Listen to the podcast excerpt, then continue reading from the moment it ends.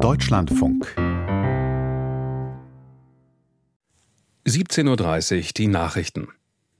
Im Tarifstreit des öffentlichen Dienstes haben nach Gewerkschaftsangaben rund 13.000 Beschäftigte im Gesundheitswesen ihre Arbeit niedergelegt. Wie die Gewerkschaft Verdi mitteilte, traten Arbeitnehmer in Krankenhäusern, Psychiatrien, Pflegeeinrichtungen und dem Rettungsdienst in den Ausstand. Unter anderem waren Hessen, Berlin, Brandenburg und Bayern betroffen.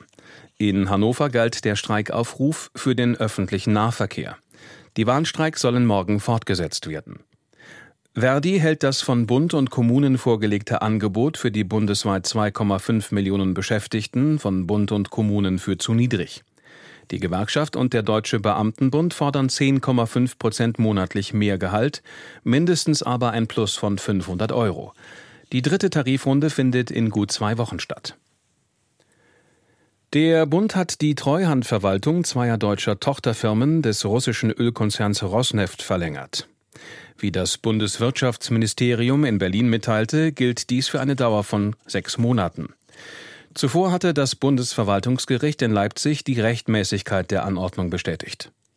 Der Bund hatte im September vergangenen Jahres mit der Treuhandverwaltung faktisch die Kontrolle über Rosneft Deutschland und RN Refining and Marketing übernommen. Die Unternehmen sind Mehrheitseigner der Raffinerie im brandenburgischen Schwedt.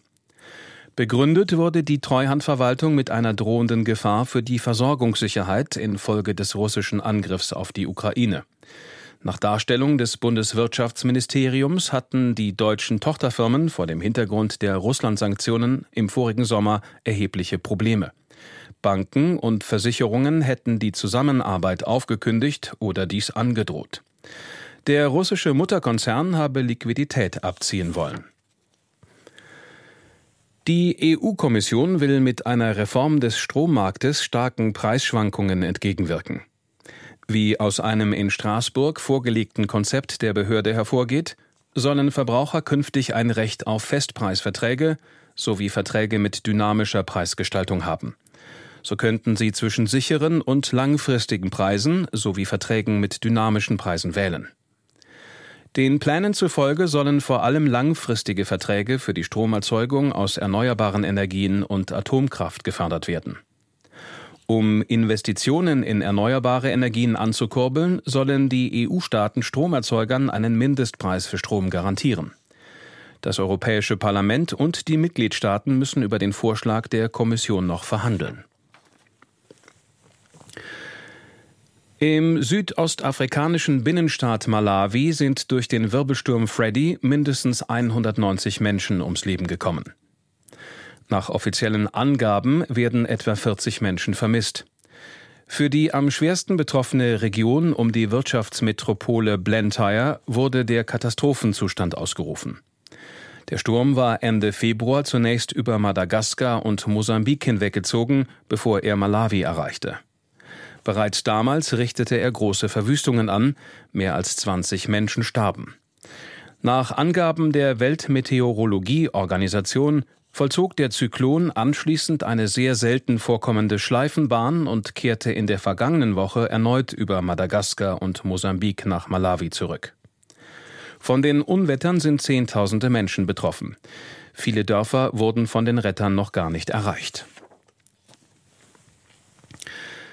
Die FIFA wird die Fußball-Weltmeisterschaft der Männer ab 2026 mit 104 statt wie bisher mit 64 Partien ausrichten.